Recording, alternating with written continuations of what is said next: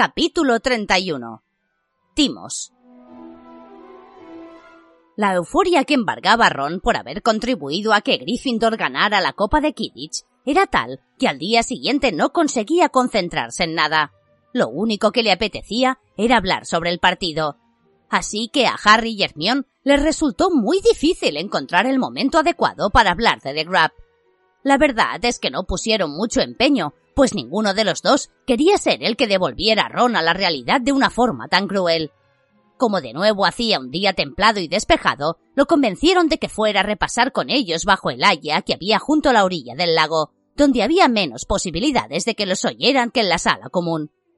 Al principio, a Ron no le hizo mucha gracia la idea. Se lo estaba pasando en grande en la sala común de Gryffindor, donde cada vez que alguien pasaba a su lado le daba unas palmadas en la espalda, por no mencionar los espontáneos cantos de A Wesley vamos a coronar pero al cabo de un rato admitió que le sentaría bien un poco de aire fresco.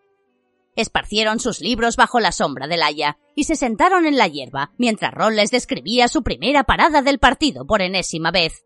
Bueno, veréis, Davis ya me había marcado un tanto, así que no estaba muy seguro de mí mismo, pero no sé, cuando Bradley vino hacia mí, como salido de la nada, pensé, tú puedes hacerlo y tuve un segundo para decidir hacia qué lado me lanzaba, porque parecía que Bradley apuntaba hacia el aro de gol de la derecha, mi derecha, es decir, su izquierda, pero de pronto tuve la corazonada de que solo estaba haciendo una finta, así que me arriesgué y me lancé hacia la izquierda, es decir, hacia su derecha, y bueno, ya visteis lo que pasó concluyó con modestia, y aunque no hacía ninguna falta, se echó el pelo hacia atrás para que pareciera que se lo había alborotado el viento.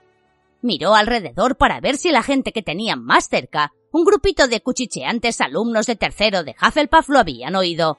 Y cinco minutos más tarde, cuando Chambers se me acercó, ¿qué pasa? Preguntó Ron, que se había interrumpido a media frase al ver la expresión del rostro de Harry. ¿De qué te ríes?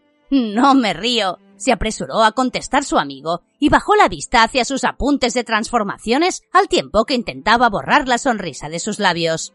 La verdad era que Harry acababa de recordar a otro jugador de Quidditch de Gryffindor que un día también se alborotó el cabello, sentado bajo aquella misma haya. Es que... es que estoy contento de que hayamos ganado. Oh, sí, afirmó Ron lentamente, saboreando sus palabras.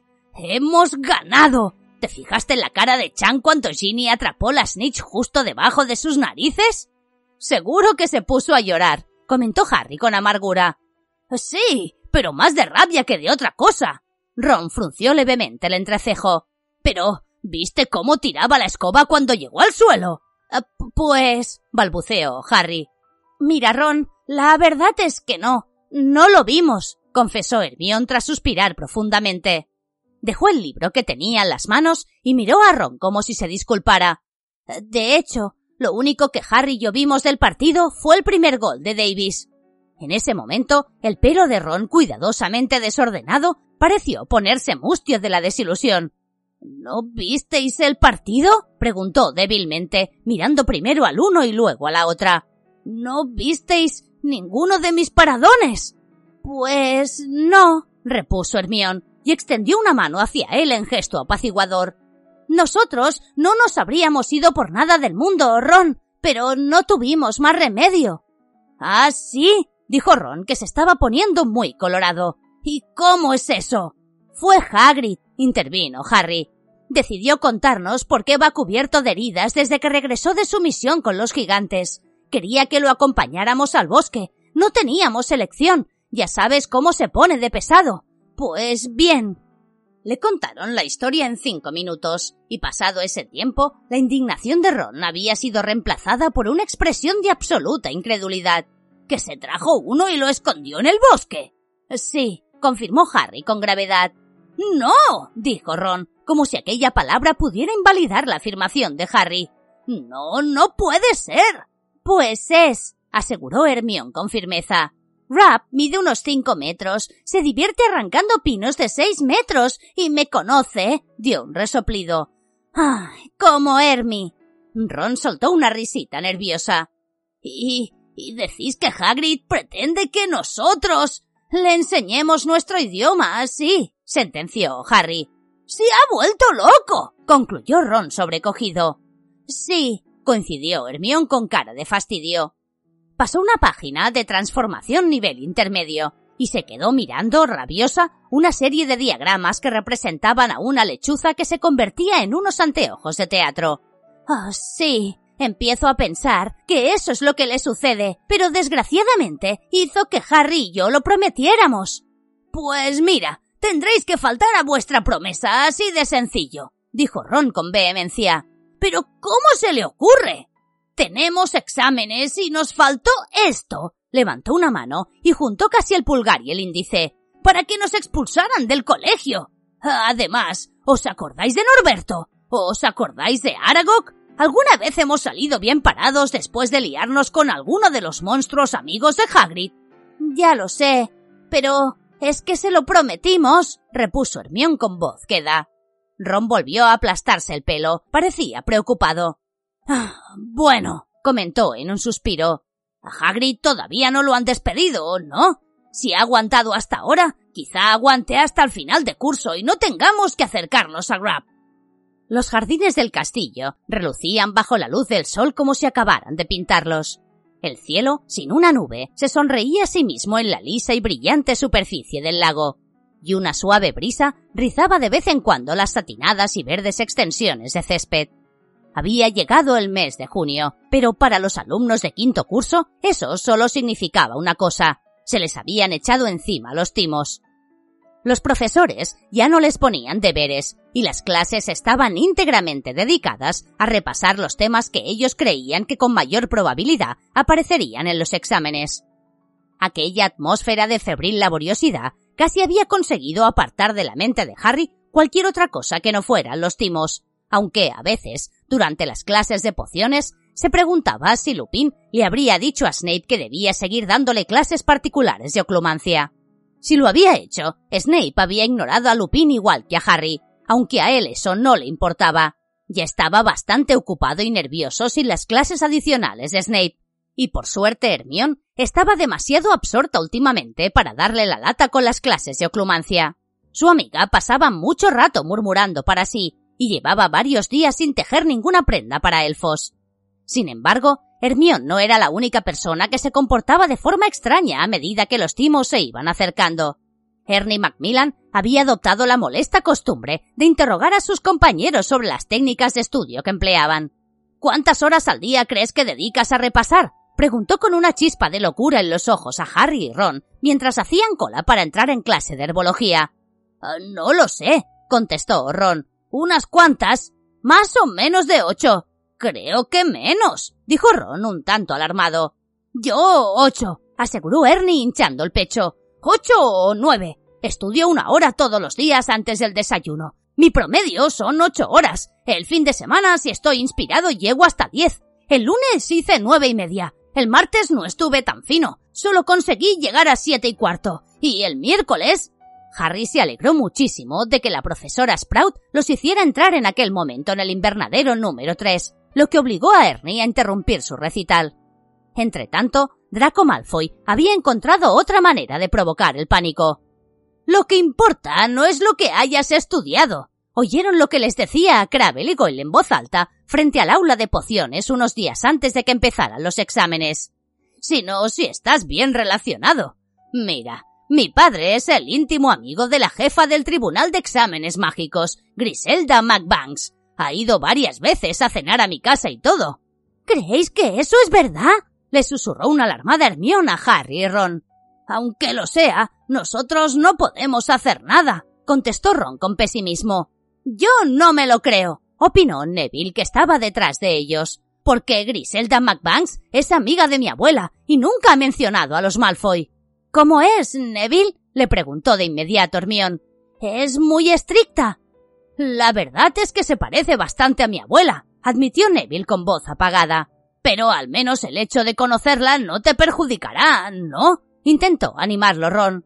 Bah, no creo que tenga ninguna importancia, repuso Neville más apesadumbrado todavía. Mi abuela siempre le dice a la profesora McBanks que no soy tan buen mago como mi padre. Y bueno, ya visteis cómo está la situación en San Mungo. Neville fijó la vista en el suelo. Harry, Ron y Hermione se miraron unos a otros, pero no supieron qué decir. Era la primera vez que Neville admitía que se habían encontrado en el Hospital de los Magos. Entretanto, un próspero mercado negro de artículos para facilitar la agilidad mental y la concentración y para combatir el sueño había nacido entre los alumnos de quinto y séptimo. Harry y Ron estuvieron tentados de comprar una botella de elixir cerebral Barucio que les ofreció un alumno de sexto de Ravenclaw, Eddie Carmichael, quien aseguró que ese remedio era el único responsable de los nueve extraordinarios que había sacado en los timos del curso anterior, y les ofrecía medio litro por solo doce galeones. Ron aseguró a Harry que le devolvería el dinero en cuanto salieran de Hogwarts y consiguiera un empleo, pero antes de que pudieran cerrar el trato, Hermione le había confiscado la botella a Carmichael y había tirado el contenido por un váter. ¡Se la íbamos a comprar, Hermión! protestó Ron. No seas estúpido, gruñó ella. Para el caso, podías haberle comprado a Harold Dingle su polvo de garra de dragón. ¿Polvo de garra de dragón? preguntó Ron interesadísimo. Olvídalo, ya no queda, contestó Hermión. También lo he confiscado. ¿No sabes que nada de eso funciona? El polvo de garra de dragón sí funciona, la contradijo Ron. Dicen que es increíble, estimula mucho el cerebro y durante unas horas te vuelves de lo más ingenioso. Vamos, Hermión, déjame probar un pellizquito, no puede ser malo. Ya lo creo que puede ser malo, aseguró Hermión con severidad. Le he echado un vistazo y en realidad son excrementos de doxy secos. Aquella información calmó un poco las ansias de Harry de Ron por tomar estimulantes cerebrales. Durante la siguiente clase de transformaciones, recibieron los horarios de los exámenes y las normas de funcionamiento de los timos. Como veréis, explicó la profesora McGonagall a la clase, mientras los alumnos copiaban de la pizarra las fechas y las horas de sus exámenes. Vuestros timos están repartidos en dos semanas consecutivas. Haréis los exámenes teóricos por la mañana y los prácticos por la tarde, el examen práctico de astronomía lo haréis por la noche, como es lógico. Debo advertiros que hemos aplicado los más estrictos encantamientos antitrampa a las hojas del examen. Las plumas autorrespuesta están prohibidas en la sala de exámenes, igual que las recortadoras, los puños para copiar de quita y pon y la tinta autocorrectora. Lamento tener que decir que cada año hay al menos un alumno que cree que puede burlar las normas impuestas por el Tribunal de Exámenes Mágicos. Espero que este año no sea nadie de Gryffindor, nuestra nueva directora. Al pronunciar esa palabra, la profesora McGonagall puso la misma cara que ponía tía Petunia cuando contemplaba una mancha particularmente tenaz. Ha pedido a los jefes de las casas que adviertan a sus alumnos que si hacen trampas serán severamente castigados, porque, como es lógico, los resultados de vuestros exámenes dirán mucho de la eficiencia del nuevo régimen que la directora ha impuesto en el colegio. La profesora McGonagall soltó un pequeño suspiro, y Harry vio cómo se le inflaban las aletas de la afilada nariz. Ah, aún así, ese no es motivo para que no lo hagáis lo mejor que podáis. Tenéis que pensar en vuestro futuro. Por favor, profesora, dijo Hermione, que había levantado la mano. ¿Cuándo sabremos los resultados? Os enviarán una lechuza en el mes de julio, contestó la profesora McGonagall. Estupendo, comentó Dean Thomas en voz baja pero audible. Así no tendremos que preocuparnos hasta las vacaciones. Harry se imaginó sentado en su dormitorio de Private Drive seis semanas más tarde, esperando los resultados de sus timos. Bueno, pensó, al menos aquel verano seguro que recibía una carta. Su primer examen teoría de encantamientos estaba programado para el lunes por la mañana. El domingo después de comer, Harry accedió a preguntarle la lección a Hermione, pero enseguida lo lamentó. Su amiga estaba muy nerviosa y no paraba de quitarle el libro de las manos para comprobar si había contestado correctamente a la pregunta, y al final le dio un golpe fuerte en la nariz con el afilado borde de Últimos avances en encantamientos. ¿Por qué no estudias tú sola? le propuso Harry con firmeza, y le devolvió el libro con los ojos llorosos. Mientras tanto, Ron leía los apuntes de los encantamientos de aquel curso y del anterior, tapándose los oídos con los índices y moviendo los labios sin emitir ningún sonido. Simus Finnegan estaba tumbado boca arriba en el suelo y recitaba la definición de encantamiento sustancial mientras Dean comprobaba si había acertado con ayuda del libro reglamentario de hechizos quinto curso. Y Parvati y Lavender que practicaban encantamientos de locomoción básicos, intentaban que sus plumas hicieran carreras alrededor del borde de la mesa. Aquella noche reinaba un ambiente muy apagado durante la cena. Harry y Ron no hablaban mucho, pero comían con ganas, pues habían estudiado con intensidad todo el día. Hermión, por su parte, dejaba una y otra vez el tenedor y el cuchillo y escondía la cabeza debajo de la mesa, donde tenía la mochila, para sacar un libro o comprobar un dato o alguna cifra. Mientras Ron le decía que si no comía como era debido, no podría pegar ojo en toda la noche, Hermión le resbaló de los temblorosos dedos el tenedor, que fue a parar sobre el plato y produjo un fuerte tintineo. ¡Ay, madre! exclamó ella por lo bajo, mirando hacia el vestíbulo. ¿Son ellos? ¿Son los examinadores? Harry y Ron se dieron rápidamente la vuelta en el banco. Más allá de las puertas abiertas del gran comedor, vieron a la profesora Umbridge de pie con un pequeño grupo de brujas y magos que parecían muy ancianos. Harry se alegró al ver que la profesora Umbridge parecía muy nerviosa. Vamos a verlos más de cerca, propuso Ron. Harry y Hermione asintieron con la cabeza, y los tres se apresuraron hacia las puertas del vestíbulo, pero caminaron más despacio después de cruzar el umbral para pasar lentamente junto a los examinadores. Harry pensó que la profesora McVance debía de ser la bruja bajita y encorvada, con la cara tan arrugada que parecía que la hubieran cubierto de telarañas. La profesora Umbridge se dirigía a ella con deferencia. Por lo visto, la profesora McVance estaba un poco sorda y contestaba a la profesora Umbridge en voz muy alta, teniendo en cuenta que solo la separaba un palmo. Hemos tenido buen viaje. Ya lo hemos hecho muchas veces, decía con impaciencia.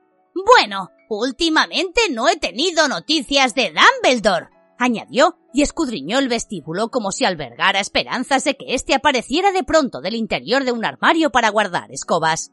Supongo que no tienen idea de dónde está. Eh, no, ni idea, contestó la profesora Umbridge y lanzó una mirada asesina a Harry, Ron y Hermione, que se habían quedado al pie de la escalera de mármol mientras Ron fingía que se ataba los cordones de un zapato. Pero me atrevería a decir que el Ministerio de Magia dará con él muy pronto. Lo dudo, gritó la diminuta profesora McBanks. No lo encontrarán si Dumbledore no quiere que lo encuentren. Se lo digo yo. Lo examiné personalmente en transformaciones y encantamientos cuando hizo sus éxtasis. Hacía unas cosas con la varita que yo jamás había visto hacer. Sí, bueno, balbuceó la profesora Umbridge, mientras Harry, Ron y Hermione arrastraban los pies por la escalera con toda la parsimonia de que eran capaces. Déjeme que le enseñe la sala de profesores. Seguro que le apetece tomar una taza de té después de un viaje tan largo. Fue una noche incómoda. Todo el mundo intentaba repasar un poco más en el último momento, aunque no parecía que nadie avanzara mucho.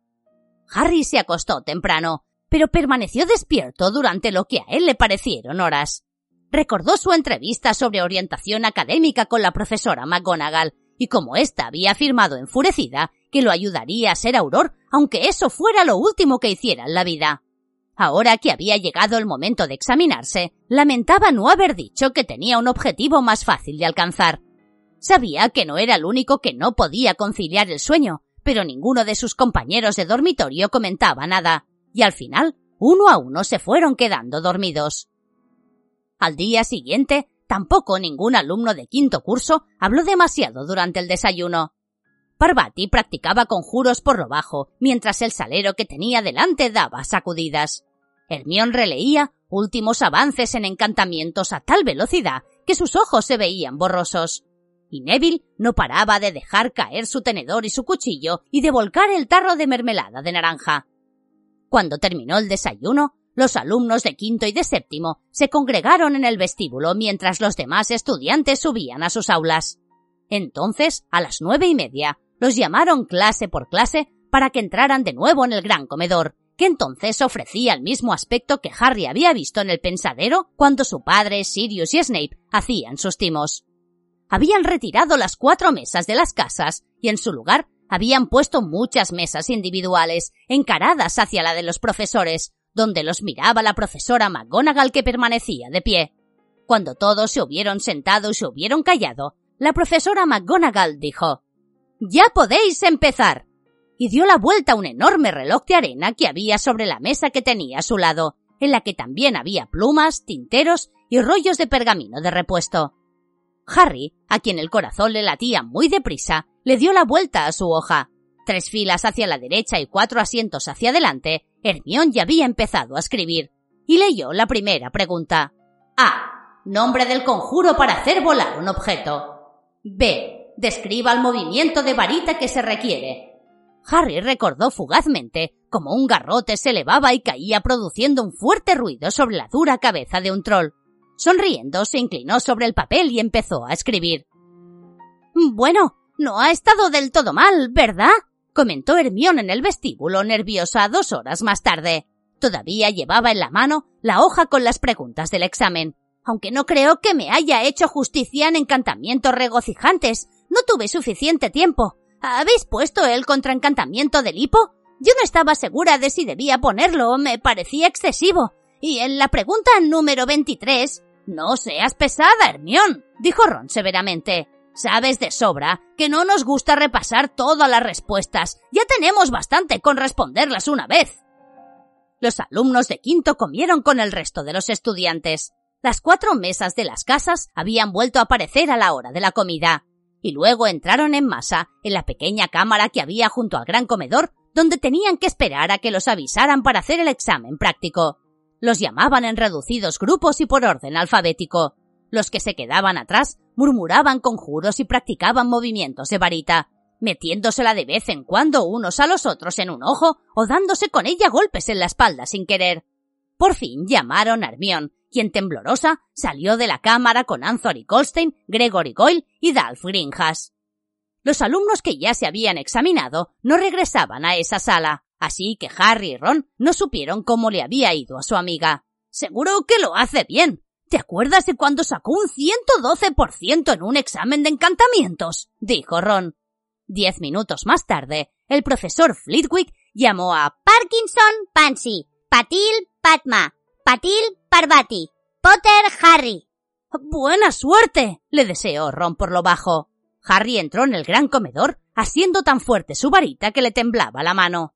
El profesor Tofty está libre, ¿eh, Potter, le indicó con su voz chillón al profesor Flitwick, que se hallaba de pie junto a la puerta, y señaló al examinador más anciano y más calvo, que estaba sentado detrás de una mesita en un rincón alejado, a escasa distancia de la profesora Markbanks, quien por su parte examinaba a Draco Malfoy.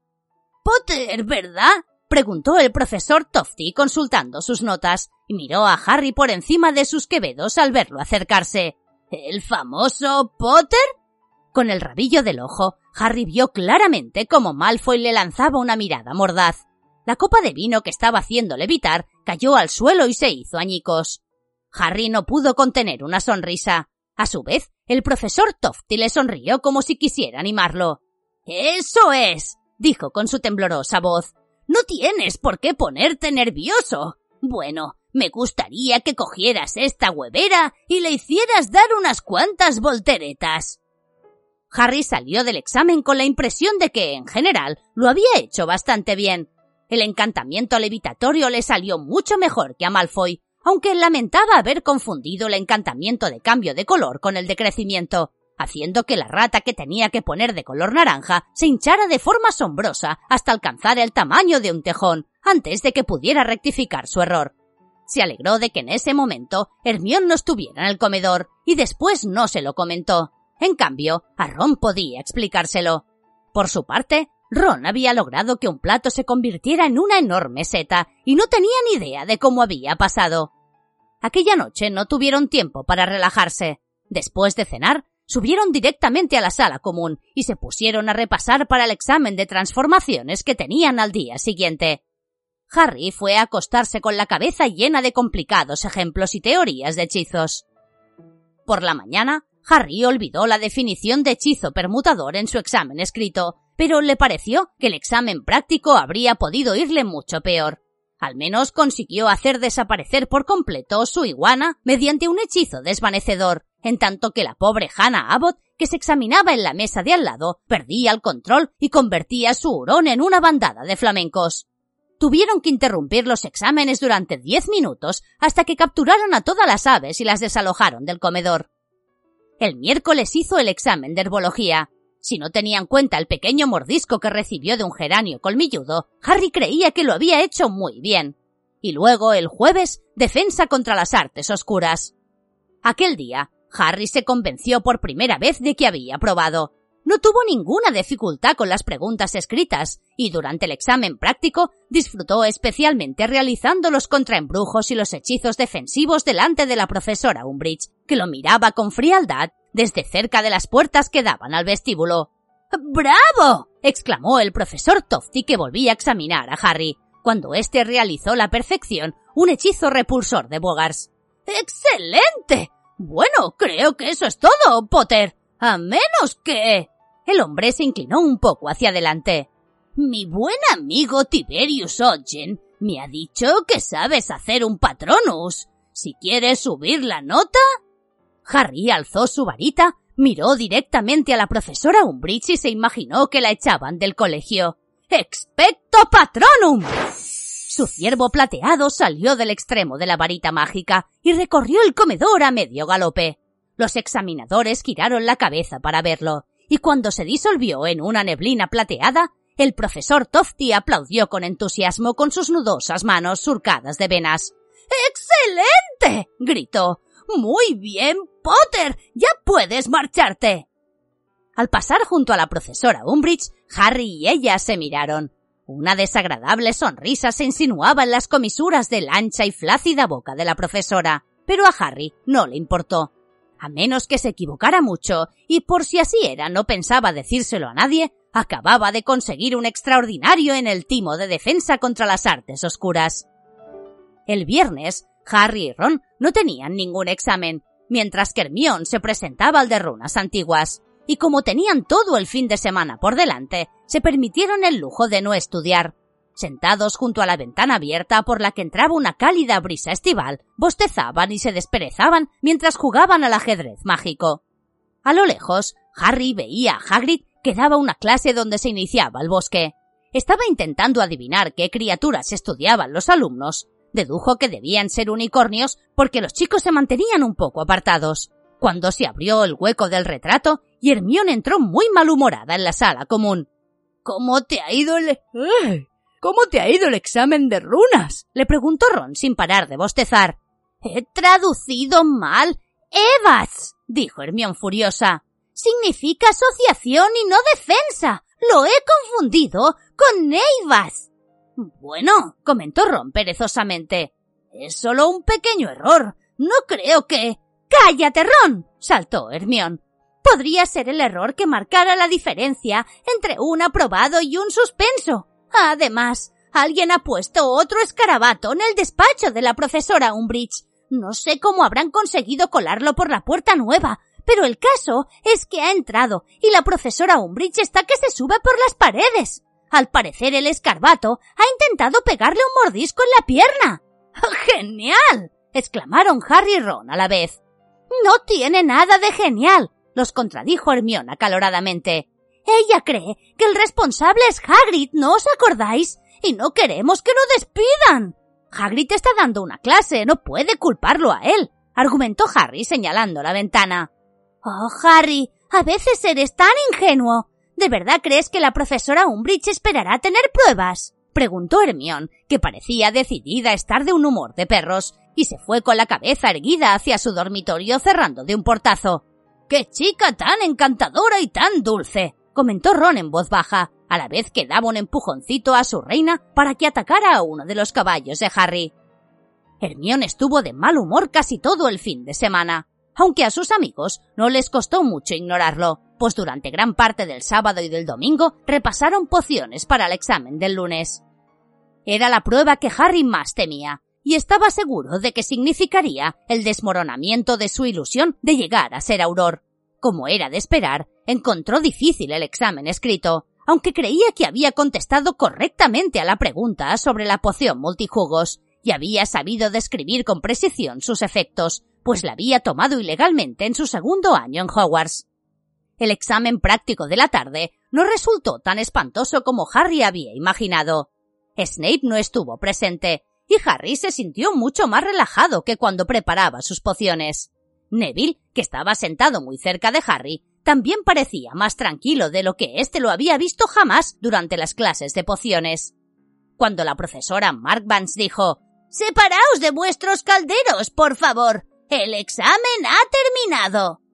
Harry tapó su botella de muestra con la sensación de que quizá no sacase muy buena nota, pero al menos con un poco de suerte evitaría el suspenso.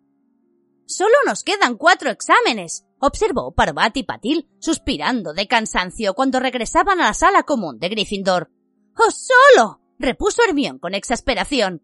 A mí me queda el de artimancia, que seguramente es la asignatura más difícil de todas. Nadie se atrevió a replicar, así que no pudo desahogar su ira sobre ninguno de sus compañeros y tuvo que contentarse con regañar a unos alumnos de primero por reír demasiado alto en la sala común. Harry se había propuesto esmerarse al máximo en el examen de cuidado de criaturas mágicas del martes para no hacer quedar mal a Hagrid. El examen práctico tuvo lugar por la tarde en la extensión de césped que había junto a la linde del bosque prohibido, donde los estudiantes tuvieron que identificar correctamente al Nal escondido entre una docena de erizos. El truco consistía en ofrecer leche a todos por turnos, los Nars, que son unas criaturas muy desconfiadas, cuyas púas tienen propiedades mágicas, se ponían furiosos ante lo que interpretaban como un intento de envenenarlos. Después tuvieron que demostrar que sabían manejar correctamente un bow tackle, dar de comer y limpiar a un cangrejo de fuego sin sufrir quemaduras de consideración, y elegir de entre una amplia variedad de alimentos la dieta que pondrían a un unicornio enfermo. Harry veía que Hagrid miraba nervioso por la ventana de su cabaña. Cuando la examinadora de Harry, que esta vez era una bruja bajita y regordeta, le sonrió y le dijo que ya podía irse, Harry le hizo a su amigo una breve seña de aprobación con los pulgares antes de volver al castillo. El examen teórico de astronomía del miércoles por la mañana le salió bastante bien. Harry no estaba seguro de haber recordado correctamente los nombres de todas las lunas de Júpiter, pero al menos sabía que ninguna estaba cubierta de pelo. Como para hacer la prueba práctica de astronomía tenían que esperar a que anocheciera, dedicaron la tarde al examen de adivinación. Este, se mirara por donde se mirara, le salió muy mal. No vio ni una sola imagen en movimiento en la bola de cristal, tan lisa como la superficie de su mesa. Perdió por completo la cabeza durante la lectura de las hojas de té y dijo que le parecía que en breve la profesora McBanks conocería un redondo, oscuro y empapado extraño. Y para rematar la faena, confundió la línea de la vida con la de la cabeza en la palma de la mano de la examinadora y le comunicó que debía haber muerto el martes anterior. Bueno, ese ya sabíamos que lo suspenderíamos, comentó Ron con pesimismo mientras subía en la escalera de mármol. A Harry le consoló mucho saber que su amigo le había contado con todo detalle al examinador que veía a un hombre feísimo con una verruga en la nariz que había aparecido en su bola de cristal y que cuando levantó la cabeza se dio cuenta de que había estado describiendo el reflejo del examinador. No debimos matricularnos en esa estúpida asignatura, comentó Harry. Eh, bueno, al menos ahora podremos dejarla. Eh, sí, y ya no tendremos que fingir que nos interesa lo que pasa cuando Júpiter y Urano hacen demasiadas migas.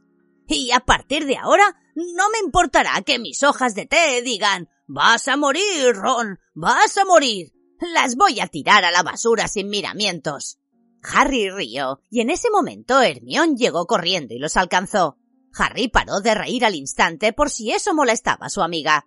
Bueno, me parece que el de Artimancia me ha salido bien, comentó, y Harry y Ron suspiraron aliviados. Aún tenemos tiempo para repasar los mapas celestes antes de la cena, y luego. A las once, cuando llegaron a la torre de astronomía, comprobaron que hacía una noche tranquila y despejada, perfecta para la observación de los astros. La plateada luz de la luna bañaba los jardines y soplaba una fresca brisa. Cada alumno montó su telescopio y cuando la profesora McBanks dio la orden, empezaron a rellenar el mapa celeste en blanco que les había repartido. El profesor Tofty y la profesora McBanks se paseaban entre los alumnos, vigilando mientras estos anotaban la posición exacta de las estrellas y de los planetas que observaban. Solo se oía el susurro del pergamino al cambiarlo de posición. el ocasional chirrido de un telescopio al ajustarlo sobre su trípode y el rasgueo de las plumas.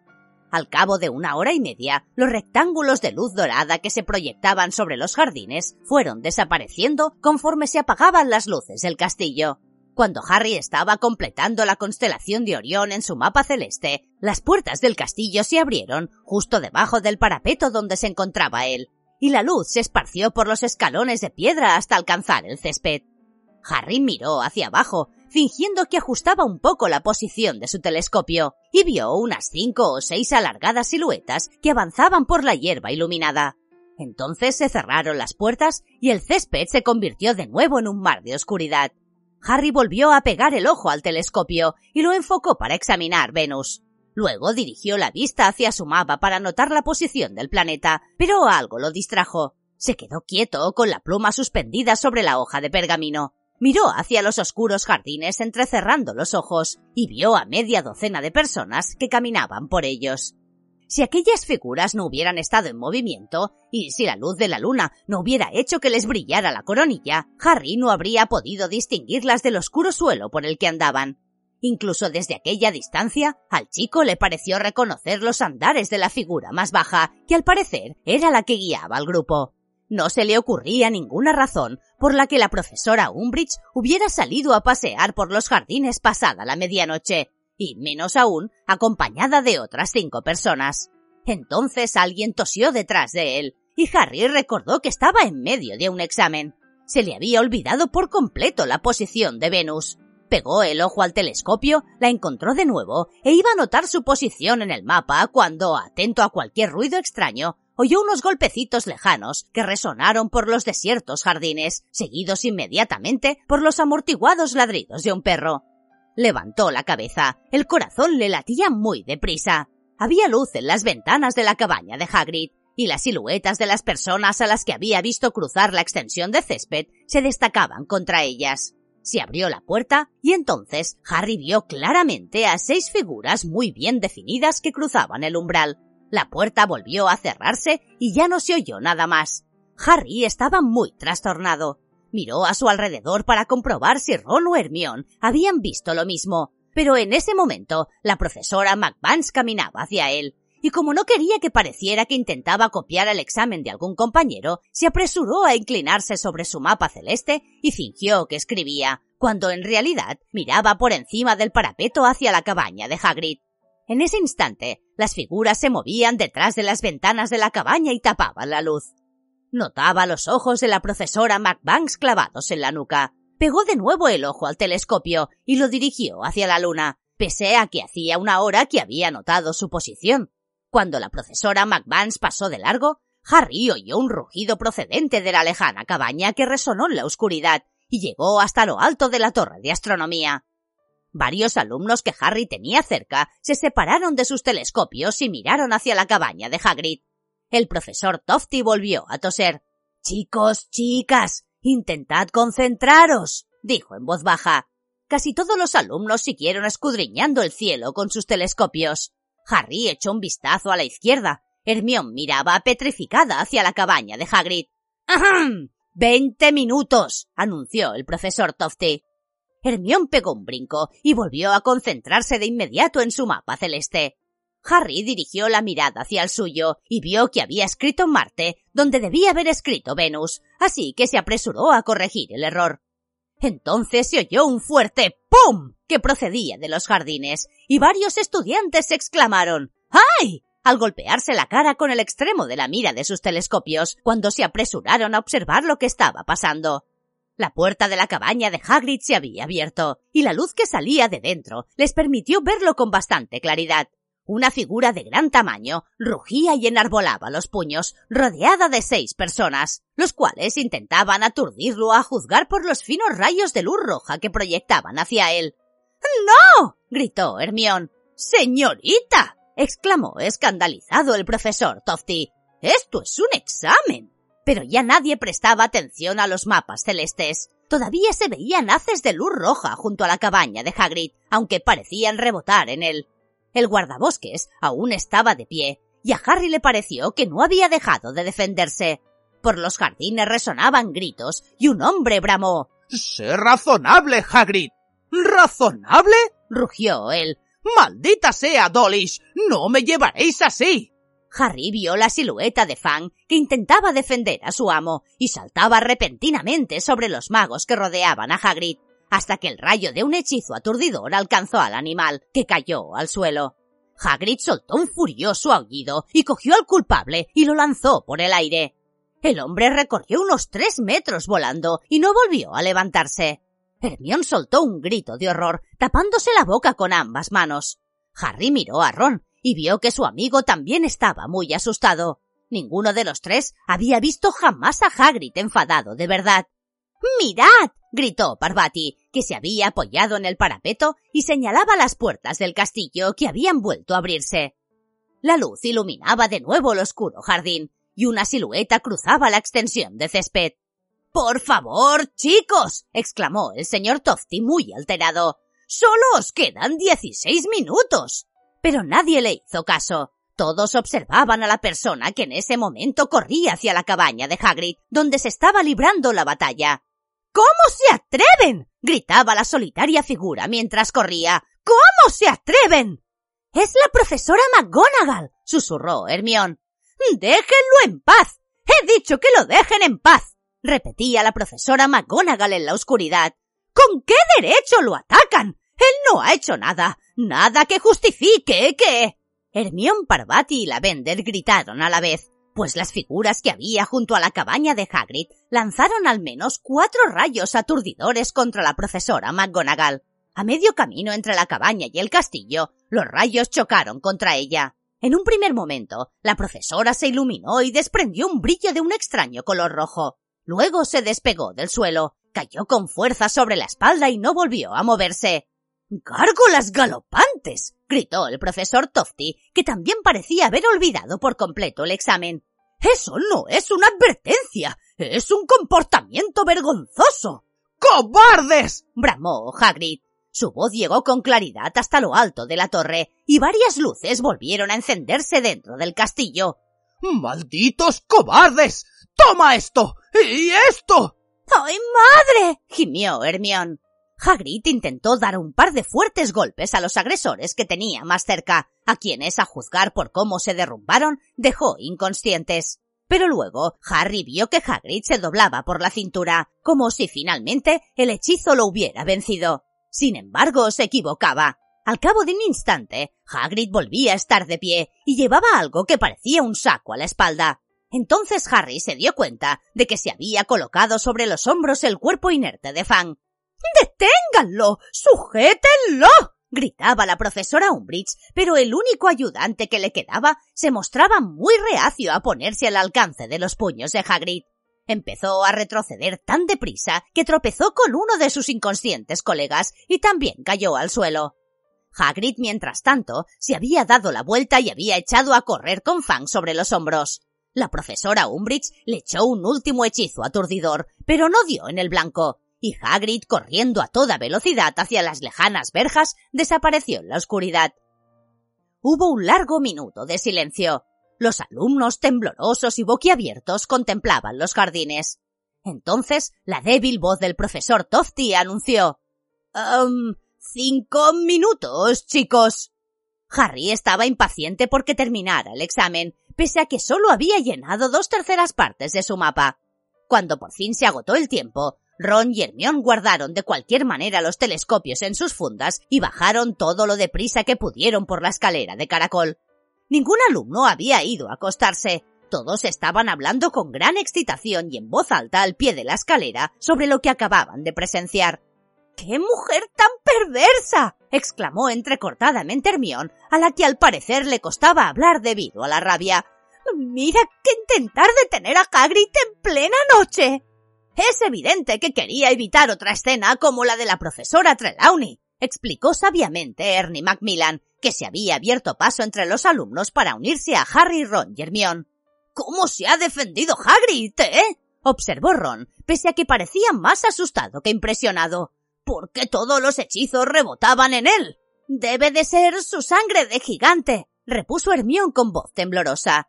Es muy difícil aturdir un gigante. Son muy resistentes, como los trolls. Pero pobre profesora McGonagall ha recibido cuatro rayos aturdidores en el pecho y no es muy joven que digamos, ¿verdad? Espantoso, espantoso, añadió Ernie, moviendo con pomposidad la cabeza. Bueno, voy a acostarme. Buenas noches a todos. Los chicos que había alrededor de los tres amigos empezaron a dispersarse, pero ellos siguieron hablando con agitación sobre lo que acababan de ver. Al menos no han conseguido llevarse a Hagrid a Azkaban, comentó Ron. Supongo que habrá ido a reunirse con Dumbledore, ¿no? Ah, supongo que sí, replicó Hermione llorosa. Oh, ¡Qué horror! Estaba convencida de que Dumbledore no tardaría en volver al colegio, pero ahora nos hemos quedado también sin Hagrid. Regresaron a la sala común de Gryffindor y la encontraron llena de gente. El alboroto que se había armado en los jardines había despertado a varias personas que no habían dudado en despertar también a sus compañeros. Simus y Dean, que habían llegado antes que Harry, Ron y Hermione, estaban relatando a todos lo que habían visto y oído desde lo alto de la torre de astronomía. Pero ¿por qué tenía que despedir a Hagrid ahora? preguntó Angelina Johnson. Su caso es diferente al de la profesora Trelawney. Él había mejorado mucho este año. La profesora Umbridge odia a los semihumanos, le recordó Hermión con amargura y se dejó caer en una butaca. Estaba decidida a hacer todo lo posible para que echaran a Hagrid. Y además creía que Hagrid le ponía escarabatos en el despacho, intervino Katie Bell. ¡Ostras! exclamó Liz Jordan y se tapó la boca con una mano. Era yo el que le ponía escarabatos en el despacho. Fred y George me dejaron un par. Los hacía levitar y entrar por la ventana. Lo habría despedido de todos modos, comentó Odin. Hagrid está demasiado cerca de Dumbledore. Eso es verdad, coincidió Harry, y se sentó en una butaca junto a la de Hermione. Espero que la profesora McGonagall se encuentre bien, dijo la Bender con lágrimas en los ojos. La han subido al castillo. Lo hemos visto por la ventana del dormitorio, apuntó Colin Creevy. No tenía buen aspecto. Seguro que la señora Pomfrey la curará, dijo Alicia Spinett con firmeza. Hasta ahora nunca ha fallado. La sala común no se vació hasta casi las cuatro de la madrugada. Harry no tenía nada de sueño. La imagen de Hagrid corriendo hasta perderse en la oscuridad lo perseguía. Estaba tan furioso con la profesora Umbridge que no se le ocurría ningún castigo lo bastante cruel para ella. Aunque la sugerencia de Ron de ofrecérsela a una caja de hambrientos escrebutos de cola explosiva para que se la comieran no estaba del todo mal. Finalmente se quedó dormido ideando venganzas horribles y se levantó tres horas más tarde con la sensación de no haber descansado nada. El último examen, el de historia de la magia, no tendría lugar hasta la tarde. A Harry le habría encantado volver a la cama después de desayunar, pero contaba con la mañana para repasar un poco más. Así que en lugar de acostarse, se sentó con la cabeza entre las manos junto a la ventana de la sala común, intentando no quedarse dormido mientras leía por encima la montaña de apuntes de un metro de alto que Hermión le había dejado. Los alumnos de quinto curso entraron en el gran comedor a las dos en punto y se sentaron frente a las hojas del examen. Harry estaba agotado. Solo deseaba una cosa, que terminara aquel examen, porque así podría irse a dormir. Y al día siguiente, Ron y él bajarían al campo de Kidditch. Harry volaría con la escoba de Ron y celebrarían que ya no tenían que repasar más. Dad la vuelta a las hojas, indicó la profesora Marchbanks desde su mesa, colocada frente a la de los alumnos, y giró el gigantesco reloj de arena. Podéis empezar. Harry se quedó mirando fijamente la primera pregunta. Pasados unos segundos, cayó en la cuenta de que no había entendido ni una palabra. Había una avispa zumbando distraída contra una de las altas ventanas. Lenta, tortuosamente, Harry empezó por fin a escribir la respuesta. Le costaba mucho recordar los nombres y confundía con frecuencia las fechas. Decidió saltarse la pregunta número cuatro. En su opinión, ¿qué hizo la legislación sobre varitas en el siglo XVIII? ¿Contribuyó a un mejor control de las revueltas de duendes o las permitió? Y contestarla si tenía tiempo cuando hubiera terminado de responder las demás. Probó con la pregunta número cinco cómo se infringió el Estatuto del Secreto en 1749 y qué medidas se tomaron para impedir que volviera a ocurrir. Pero sospechaba que se había dejado varios puntos importantes. Le parecía recordar que los vampiros participaban en algún momento de la historia. Siguió buscando una pregunta que pudiera contestar sin vacilar, y sus ojos se detuvieron en la número 10. Describa las circunstancias que condujeron a la formación de la Confederación Internacional de Magos y explique por qué los magos de Liechtenstein se negaron a formar parte de ella. Esto lo sé, se dijo Harry, aunque notaba que tenía el cerebro aletargado y torpe. Podía visualizar un título escrito con la letra de Hermión. La formación de la Confederación Internacional de Magos. Había leído esos apuntes aquella misma mañana. Empezó a escribir, levantando de vez en cuando la vista para mirar el reloj de arena que la profesora Marchbanks tenía encima de su mesa. Harry estaba sentado justo detrás de Parvati Patil, cuyo largo pelo castaño caía por detrás del respaldo de su silla. En un par de ocasiones, Harry se encontró mirando con fijeza las diminutas luces doradas que brillaban en la melena de Parvati cada vez que ella movía ligeramente la cabeza, y tuvo que cambiar un poco de posición la suya para salir del ensimismamiento. El jefe supremo de la Confederación Internacional de Magos fue Pierre Bonacourt, pero la comunidad mágica de Liechtenstein protestó contra su nombramiento porque... Alrededor de Harry, las plumas rasgueaban el pergamino como ratas que corretean y escarban en sus madrigueras. Notaba el calor del sol en la nuca. ¿Qué había hecho Bonacor para ofender a los magos de Liechtenstein? Harry creía recordar que tenía algo que ver con los trolls. Volvió a clavar los ojos en la parte de atrás de la cabeza de Parvati. Le habría gustado practicar la legeremancia y abrir una ventana en la nuca de su compañera para descubrir qué habían tenido que ver los trolls con la ruptura de Pierre Bonacourt y Liechtenstein. Harry cerró los ojos y se tapó la cara con las manos para descansar la vista. Bonacourt quería prohibir la caza de trolls y otorgarles derechos, pero Liechtenstein tenía desavenencias con una tribu de trolls de montaña especialmente brutales. Sí, eso era. Entonces abrió los ojos, pero al fijarlos en el blanco resplandeciente del pergamino, le dolieron y se le empañaron. Lentamente, Harry escribió dos líneas sobre los trolls. Entonces leyó lo que había escrito hasta el momento. Su respuesta no era muy extensa ni muy detallada, y sin embargo, estaba seguro de que Hermión tenía un montón de hojas de apuntes sobre la Confederación. Volvió a cerrar los ojos e intentó visualizar las páginas de Hermión. Intentó recordar. La Confederación se había reunido por primera vez en Francia. Sí, eso ya lo había escrito.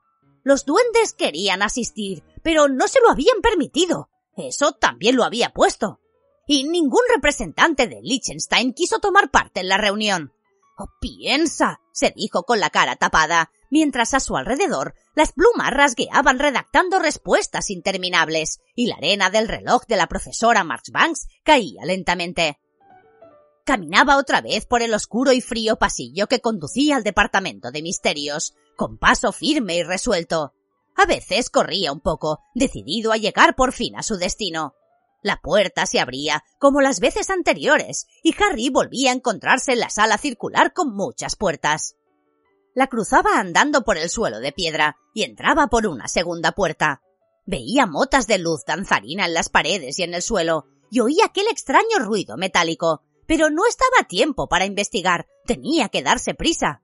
Iba corriendo hasta la tercera puerta, que se abría fácilmente igual que las demás. Volvía a encontrarse en la habitación del tamaño de una catedral, llena de estanterías y esferas de cristal. El corazón le latía muy deprisa. Esta vez iba a entrar. Cuando llegaba al pasillo número 97, torcía a la izquierda y corría por él entre dos hileras de estanterías pero al final del pasillo había una figura en el suelo, una figura negra que se retorcía como un animal herido. A Harry se le contraía el estómago de miedo, de emoción. Una voz salía por su boca, una voz fría, aguda y vacía de humanidad. Cógela. Vamos, bájala. Yo no puedo tocarla, pero tú sí. La figura negra que había en el suelo se movía un poco. Harry veía como una mano blanca de largos dedos cerrados alrededor de una varita se alzaba al final de su propio brazo. Y entonces oía que aquella fría y aguda voz decía ¡Crucio! El hombre que estaba en el suelo gritaba de dolor. Intentaba levantarse pero caía hacia atrás y se retorcía. Harry reía. Levantaba la varita, la maldición dejaba de actuar y la figura se quedaba inmóvil gimiendo. Lord Voldemort, espera. Muy despacio, el hombre que estaba en el suelo levantaba un poco los hombros, aunque los brazos le temblaban y miraba hacia arriba. Tenía la cara demacrada y manchada de sangre, contraída de dolor y sin embargo desafiante. Tendrás que matarme. susurraba Sirius. Al final lo haré. Indudablemente, decía la fría voz. Pero antes la cogerás para mí, Black. ¿Crees que lo que has sentido es dolor? Piénsalo bien. Nos quedan muchas horas por delante y nadie te oirá gritar. Pero alguien gritaba cuando Voldemort bajaba de nuevo la varita. Alguien gritaba y caía de lado desde una mesa hasta el frío suelo de piedra. Harry despertó al golpearse contra el suelo. Todavía gritaba, le ardía la cicatriz y el gran comedor apareció a su alrededor. Capítulo 32. Por la chimenea. No quiero ir. No necesito ir a la enfermería. No quiero. Harry farfullaba e intentaba soltarse del profesor Tofty, que lo miraba muy preocupado tras ayudarlo a salir al vestíbulo con un montón de curiosos estudiantes alrededor. Me, encuentro bien, señor, balbuceó Harry secándose el sudor de la cara. De, verdad, me quedé dormido y he tenido una pesadilla. Es la presión de los exámenes, aseguró el anciano mago comprensivo, dándole unas débiles palmadas en el hombro. Suele pasar, joven, suele pasar. Bébete un vaso de agua fría y quizá puedas volver al gran comedor. El examen casi ha terminado, pero a lo mejor quieres acabar de pulir tu última respuesta. ¿Qué te parece? Ah, sí, contestó Harry desesperado. O sea, no, ya he hecho, he hecho todo lo que podía, creo. Muy bien, muy bien, repuso el anciano mago con amabilidad. Voy a recoger tu examen y te sugiero que vayas a descansar un poco. Oh, sí, voy a descansar un poco, dijo Harry asintiendo enérgicamente con la cabeza. Muchas gracias. En cuanto el anciano mago desapareció por el umbral y entró en el gran comedor, Harry subió a toda prisa la escalera de mármol, corrió por los pasillos, iba tan deprisa que al verlo pasar, los personajes de los retratos murmuraban reproches e imprecaciones. Siguió subiendo escaleras y finalmente irrumpió como un huracán por las puertas de la enfermería. La señora Pomfrey, que le estaba administrando un líquido azul y brillante a Montag, gritó alarmada. ¿Qué significa esto, Potter? Necesito ver a la profesora McGonagall, gritó Harry, que jadeaba y sentía un fuerte dolor en el tórax. ¡Es urgente! La profesora McGonagall no está aquí, Potter, dijo la señora Pomfrey con tristeza. La han trasladado a San Mungo esta mañana cuatro hechizos aturdidores de lleno en el pecho, a su edad. Es un milagro que no la mataran. ¿No está aquí? repitió Harry horrorizado. Entonces sonó la campana, y el chico oyó el clásico estruendo de los alumnos al salir en tropel de las aulas, en los pisos de arriba y abajo. Se quedó muy quieto, mirando a la señora Pomfrey. El terror se estaba apoderando de él por momentos. No quedaba nadie a quien pudiera contárselo. Dumbledore se había ido, Hagrid se había ido, pero él siempre había contado con que la profesora McGonagall estuviera allí, irascible e inflexible, sí, pero siempre digna de confianza, ofreciendo su sólida presencia. No me extraña que estés conmocionado, Potter, continuó la señora Pomfrey comprensiva e indignada. Como si alguno de ellos hubiera podido aturdir a Minerva McGonagall en igualdad de condiciones y a la luz del día. ¡Cobardía! Eso es lo que es. Vil cobardía. Si no me preocupara lo que podría sucederos a los alumnos si yo no estuviera aquí, dimitiría para manifestar mi protesta. Oh, sí, repuso Harry atontado. Se alejó de la enfermería sin saber a dónde iba y echó a andar por el bullicioso pasillo, zarandeado por la multitud. El pánico se extendía por su cuerpo como un gas venenoso. La cabeza le daba vueltas y no se le ocurría qué podía hacer. Ron y dijo una voz dentro de su cabeza. Echó a correr de nuevo, apartando a los alumnos empujones, sin prestar atención a sus quejas. Bajó dos pisos y cuando estaba en lo alto de la escalera de mármol vio que sus amigos corrían hacia él. ¡Ah, Harry! exclamó Hermión enseguida. Parecía muy asustada. ¿Qué ha pasado? ¿Te encuentras bien? ¿Estás enfermo? ¿Dónde estabas? inquirió Ron. Venid conmigo, contestó Harry. Vamos, tengo que contaros una cosa. Los guió por el pasillo del primer piso, mientras asomaba la cabeza en varias aulas, hasta que al final encontró una vacía. Entró en ella y cerró la puerta en cuanto Ron y Hermione hubieran entrado también. Harry se apoyó en la puerta y miró a sus amigos. Voldemort tiene a Sirius. ¿Qué? ¿Cómo lo? Lo he visto ahora mismo, cuando me he quedado dormido en el examen. Pero, pero, pero ¿dónde? ¿Cómo? preguntó Hermione, que se había puesto muy pálida. No sé cómo, respondió Harry, pero sé exactamente dónde. En el departamento de misterios hay una sala con un montón de hileras de estanterías llenas de pequeñas esferas de cristal, y ellos están al final del pasillo número 97. Voldemort intenta utilizar a Sirius para conseguir eso que quiere coger de allí dentro. Está torturándolo. Dice que acabará matándolo. Harry se dio cuenta de que le temblaban la voz y las rodillas, así que se acercó a una mesa y se sentó tratando de serenarse. ¿Cómo vamos a ir hasta allí? les preguntó a sus amigos. Hubo un momento de silencio y entonces Ron balbuceó. ¿Ir hasta allí? Ir al departamento de misterios para rescatar a Sirius, dijo Harry en voz alta. Pero, Harry, empezó Ron con un hilo de voz. ¿Qué? ¿Qué? exclamó Harry impaciente. No entendía por qué Ron y Hermione lo miraban con la boca abierta, como si les estuviera preguntando algo que no tuviera sentido. Ah, Harry, dijo Hermione con una voz que delataba su miedo. Ah, Harry, ¿cómo, quieres que Voldemort haya entrado en el Ministerio de Magia sin que nadie lo haya descubierto? Y yo qué sé, bramó él. Lo que importa ahora es cómo vamos a entrar nosotros allí. Pero, Harry, piénsalo bien continuó Hermión, y dio un paso hacia él. Son las cinco de la tarde. El Ministerio de Magia debe de estar lleno de empleados. ¿Cómo quieres que Voldemort y Sirius hayan entrado allí sin ser vistos? Ah, Harry, deben ser los dos magos más buscados del mundo. ¿Crees que podrían entrar en un edificio lleno de aurores sin que detectaran su presencia? Oh, no lo sé, no lo sé. Voldemort debe de haber utilizado una capa invisible o algo así, gritó Harry. Además, el departamento de misterios siempre ha estado completamente vacío cuando he ido. Tú nunca has estado allí, Harry, afirmó Hermión con serenidad. Solo has soñado que ibas.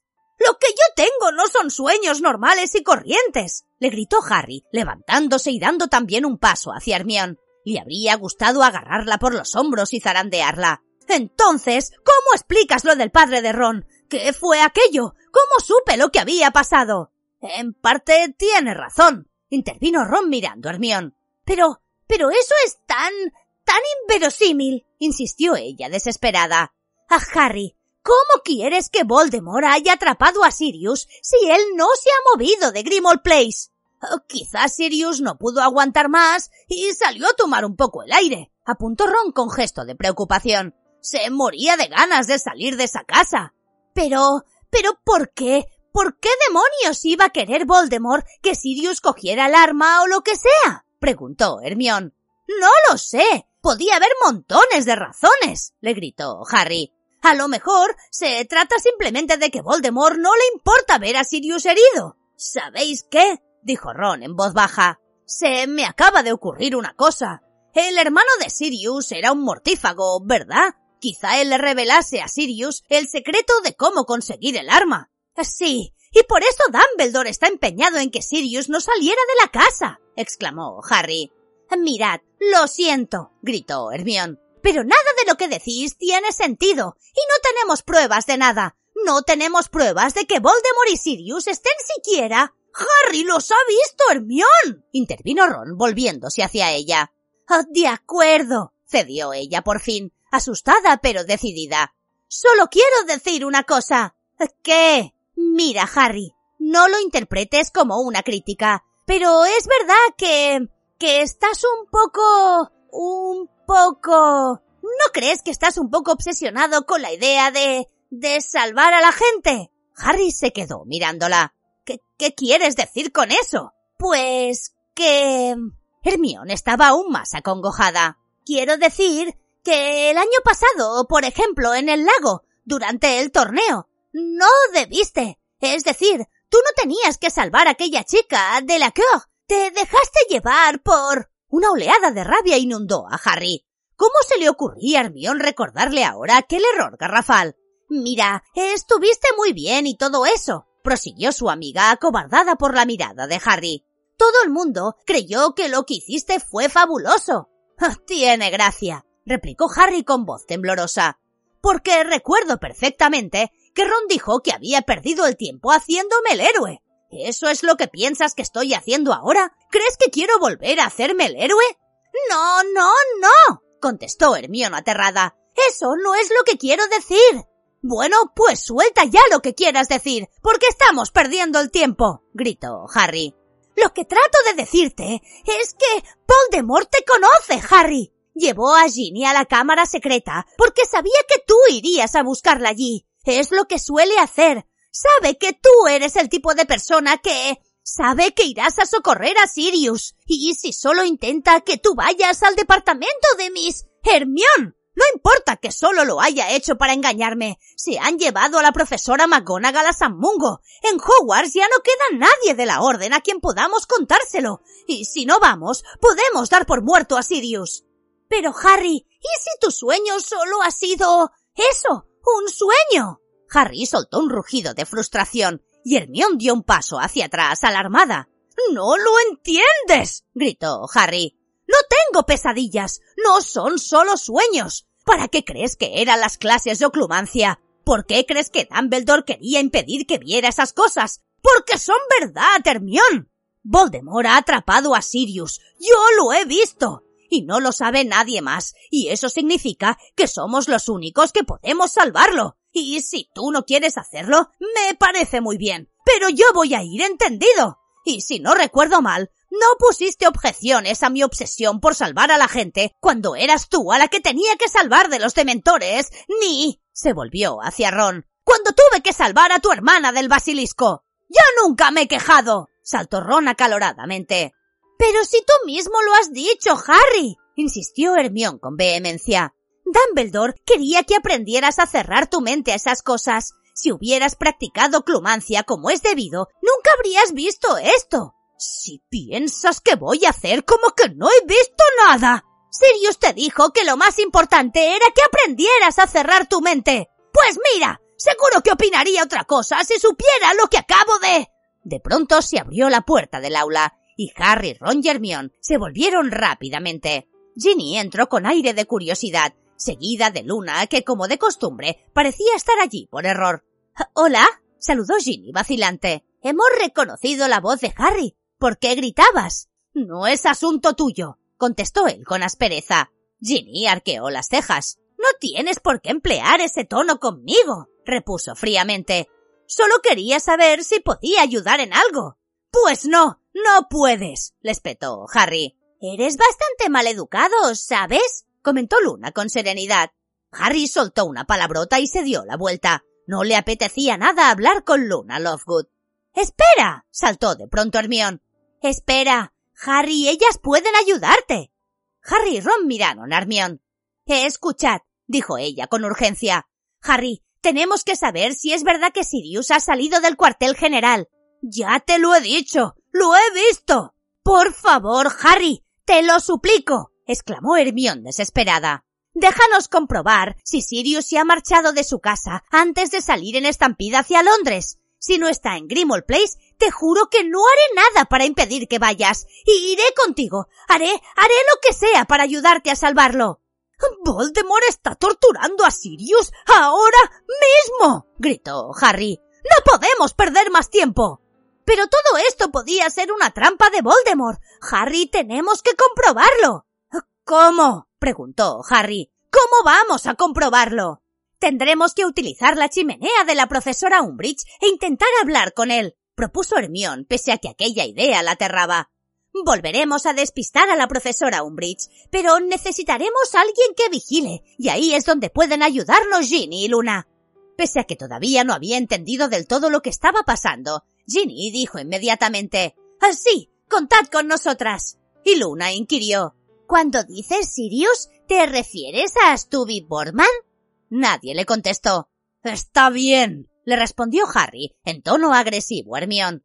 Está bien. Si se te ocurre una forma de hacerlo deprisa, estoy de acuerdo. Pero si no, me voy ahora mismo al departamento de misterios. ¿Al departamento de misterios? preguntó Luna con un deje de sorpresa. Pero, ¿cómo piensas ir hasta allí? Harry la ignoró una vez más. Muy bien, continuó Hermión, mientras se retorcía las manos y se paseaba entre los pupitres. Ah, muy bien. Bueno, uno de nosotros tiene que ir a buscar a la profesora Umbridge y... y conseguir que vaya hacia el otro lado, alejarla de su despacho. Podríamos decirle, no sé, que Pips ha hecho alguna de las suyas. De eso ya me encargo yo, se ofreció Ron. Le diré que Pips está destrozando el departamento de transformaciones o algo así. Está muy lejos de su despacho. Ahora que lo pienso, si me lo encuentro por el camino, podría convencer a Pips de que lo haga. Muy bien, dijo con la frente fruncida, mientras seguía paseándose arriba y abajo. El hecho de que Hermión no pusiera reparos a que se destrozara el departamento de transformaciones indicaba la gravedad de la situación. También tendremos que mantener a los estudiantes lejos de su despacho mientras forzamos la puerta, porque si no, alguno de Slytherin iría a chivarse. Luna y yo podemos montar guardia en cada uno de los extremos del pasillo, propuso Ginny, y avisar a la gente de que no entre en él porque alguien ha soltado gas agarrotador. Armión le sorprendió la rapidez con que a Ginny se le había ocurrido aquella mentira. Ginny se encogió de hombros y añadió Fred y George pensaban hacerlo antes de marcharse. Vale, dijo Hermión. Entonces, Harry, tú y yo nos pondremos la capa invisible y entraremos en el despacho y podrás hablar con Sirius. Te digo que no está allí, Hermión. Bueno, podrás comprobar si Sirius está en casa o no mientras yo vigilo. No creo que debas quedarte allí solo, pues Lee ya ha demostrado que la ventana es un punto débil porque coló los escravatos por ella. Pese a la rabia y la impaciencia que sentía, Harry reconoció el ofrecimiento de Hermione de acompañarlo al despacho de la profesora Umbridge como una muestra de solidaridad y lealtad. Ah, sí, gracias, murmuró. Bueno, aunque hagamos todo lo que hemos dicho, no creo que consigamos más de cinco minutos comentó Hermione un poco aliviada, después de que Harry hubiera probado su plan. No hemos de olvidarnos de Filch ni de esa maldita brigada inquisitorial. Tendré suficiente con cinco minutos, aseguró Harry. Y ahora vamos. ¿Eh, ¿Ya? dijo Hermione sorprendida. Pues claro. estalló Harry con enojo. ¿Qué creías? ¿Que íbamos a esperar hasta después de la cena o algo así?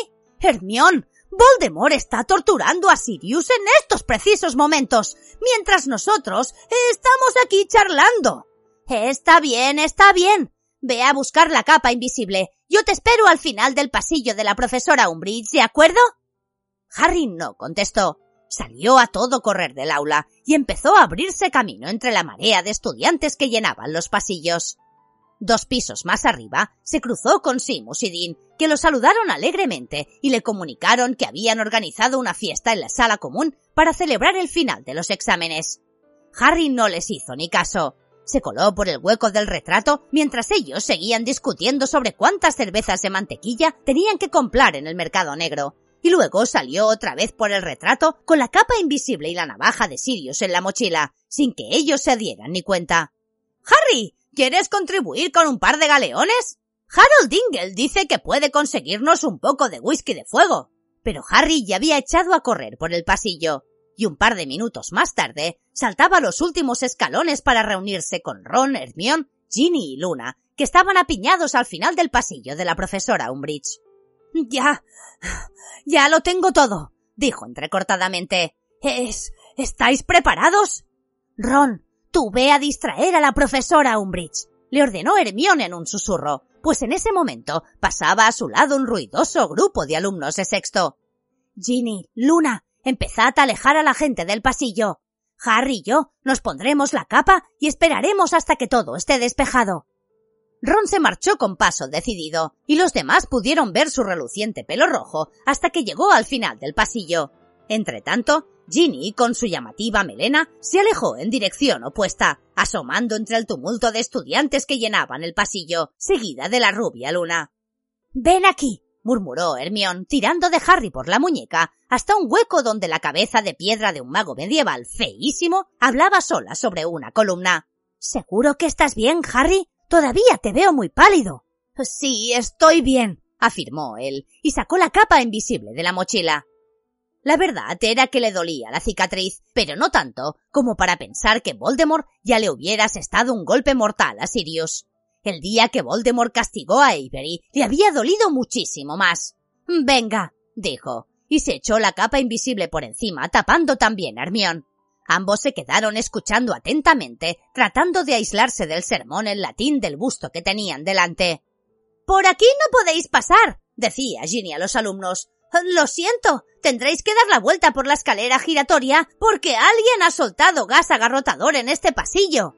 Oyeron que algunos alumnos se quejaban y una voz antipática dijo Yo no veo gas por ninguna parte. ¿Por qué es incoloro? contestó Ginny con un convincente tono de exasperación. Pero si quieres pasar, adelante. Así tendremos tu cuerpo como prueba para el siguiente idiota que no nos crea. Poco a poco, la multitud fue dispersándose. Por lo visto, la noticia del gas agarrotador se había difundido y la gente ya no intentaba pasar por aquel pasillo. Cuando la zona quedó prácticamente vacía, Hermión dijo en voz baja Creo que esta es la máxima tranquilidad que podremos conseguir. Harry, vamos. Y echaron a andar cubiertos con la capa. Luna estaba de pie de espaldas a ellos al final del pasillo. Al pasar junto a Ginny, Hermión susurró Bien hecho. No olvides la señal. Eh, ¿Cuál es la señal? murmuró Harry cuando se acercaban a la puerta del despacho de la profesora Umbridge. Si ven acercarse a la profesora Umbridge, se pondrán a cantar A Wesley vamos a coronar. Le contó Hermione mientras Harry introducía la hoja de la navaja de Sirius en la rendija que había entre la puerta y el marco. La cerradura se abrió enseguida y los dos chicos entraron en el despacho.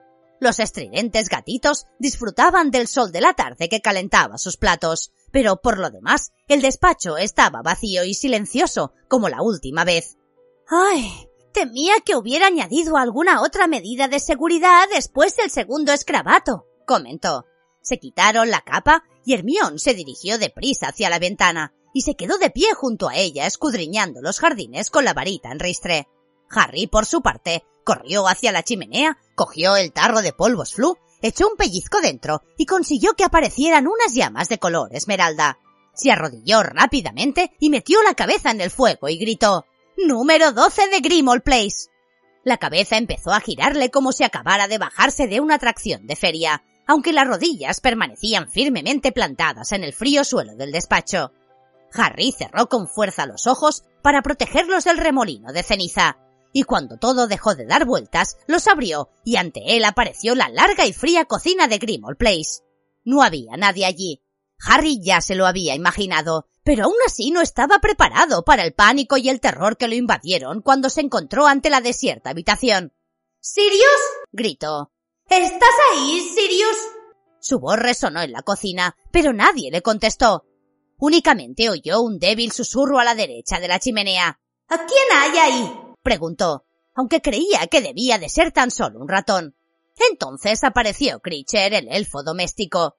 Parecía muy satisfecho por algo, pese a que debía de haberse lastimado gravemente ambas manos porque las llevaba muy vendadas. La cabeza de Potter ha aparecido en la chimenea, informó a la vacía cocina al tiempo que lanzaba furtivas miradas de triunfo a Harry. ¿A qué habrá venido? se pregunta Critcher.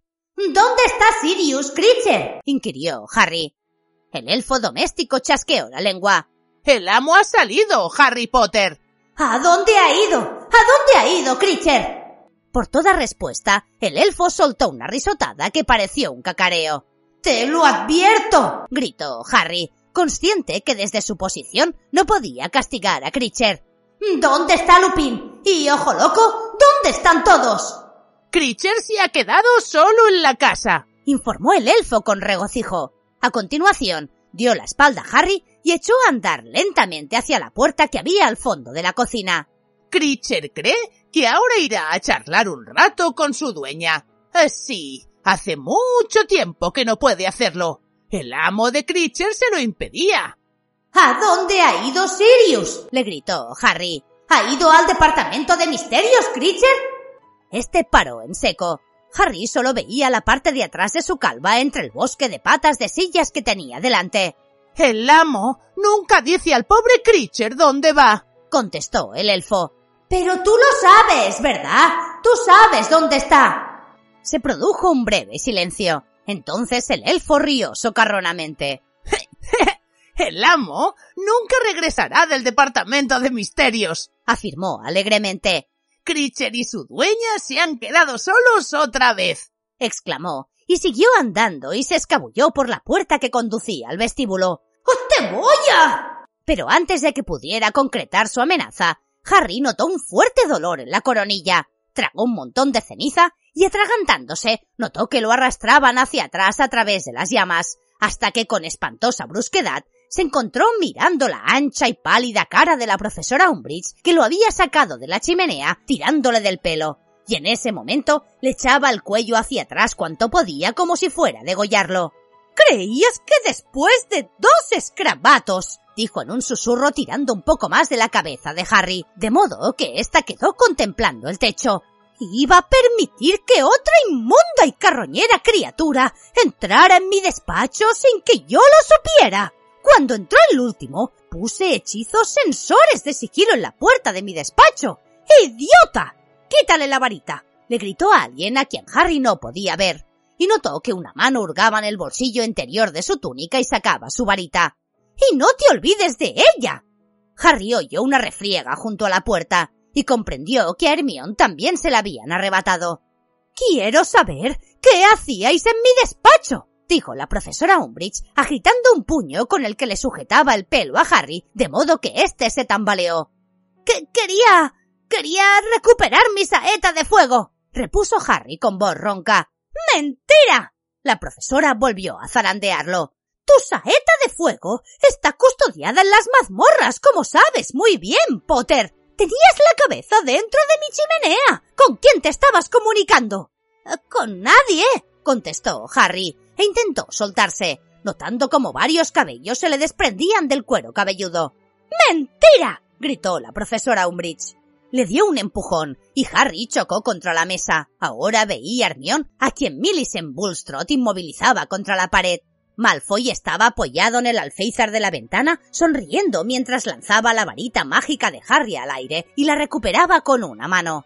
A continuación se produjo un alboroto al otro lado de la puerta, y entonces entraron varios corpulentos alumnos de Slytherin que arrastraban a Ron, Ginny y Luna, y para sorpresa de Harry y a Neville, a quien Crabbe había hecho una llave y llevaba tan sujeto por el cuello que parecía a punto de ahogarse. Los habían amordazado a los cuatro. Los tenemos a todos, anunció Warrington, y empujó bruscamente a Ron hacia el centro del despacho.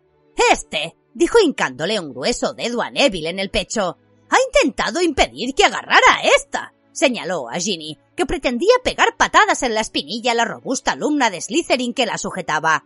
Así que lo hemos cogido también. Estupendo, dijo la profesora Umbridge mientras contemplaba los forcejeos de Ginny. Muy bien. Creo que dentro de poco ya no quedará ni un solo Wesley en Hogwarts. Malfoy adulador rió con ganas. Umbridge dibujó su ancha y displacente sonrisa y se sentó en una butaca de chins. Miraba a sus prisioneros pestañeando como un sapo sobre un parterre de flores.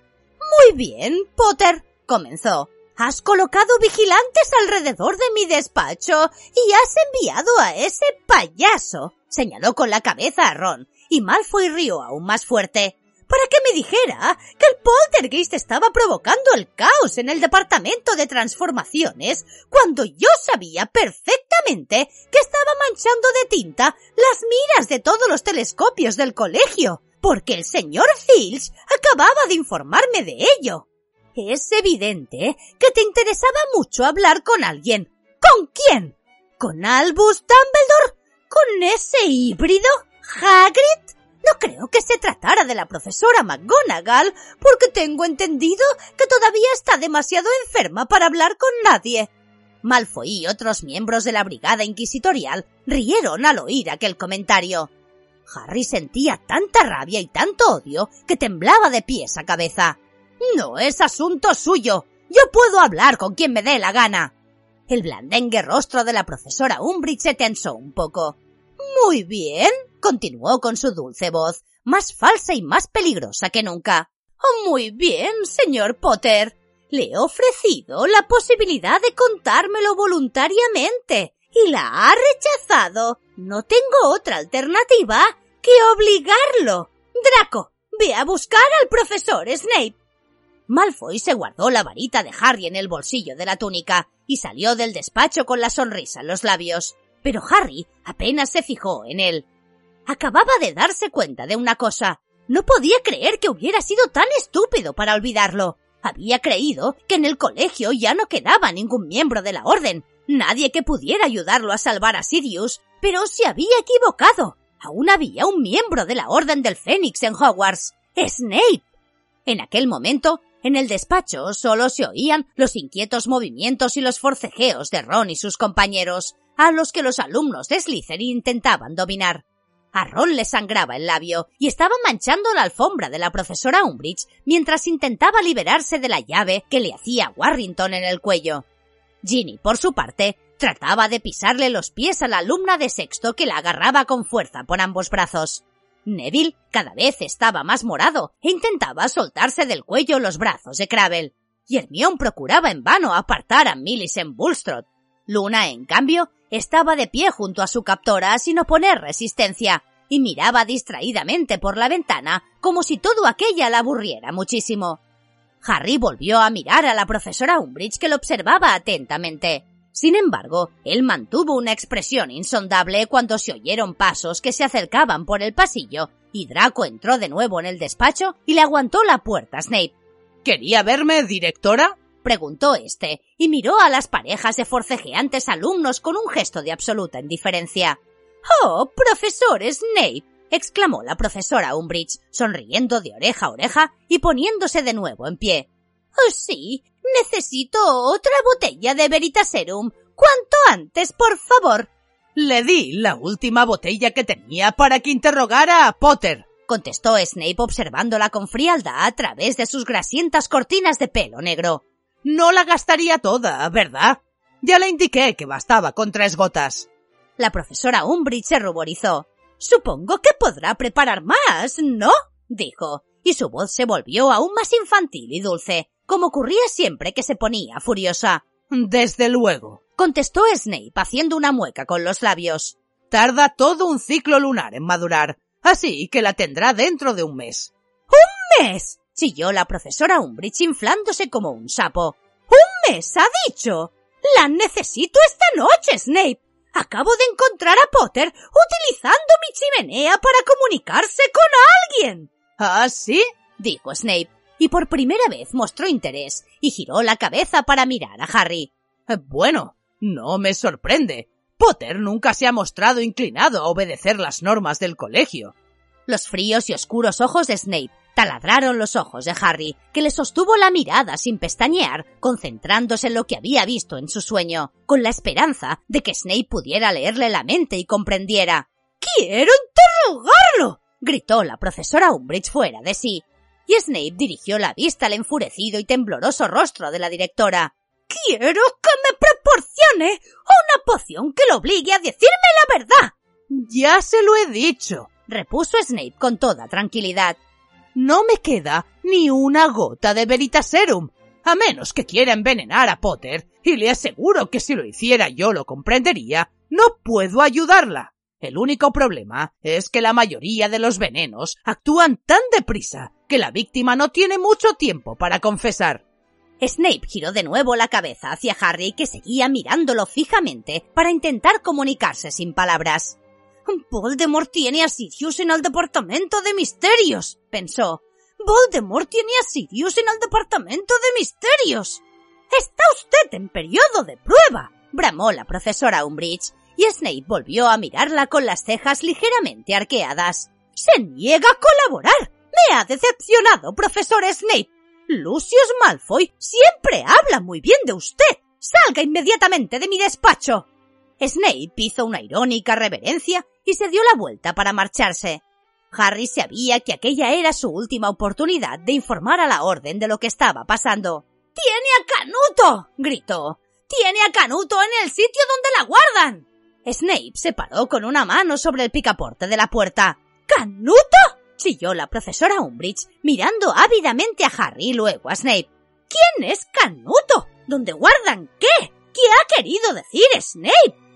Snape se volvió y miró a Harry con expresión inescrutable.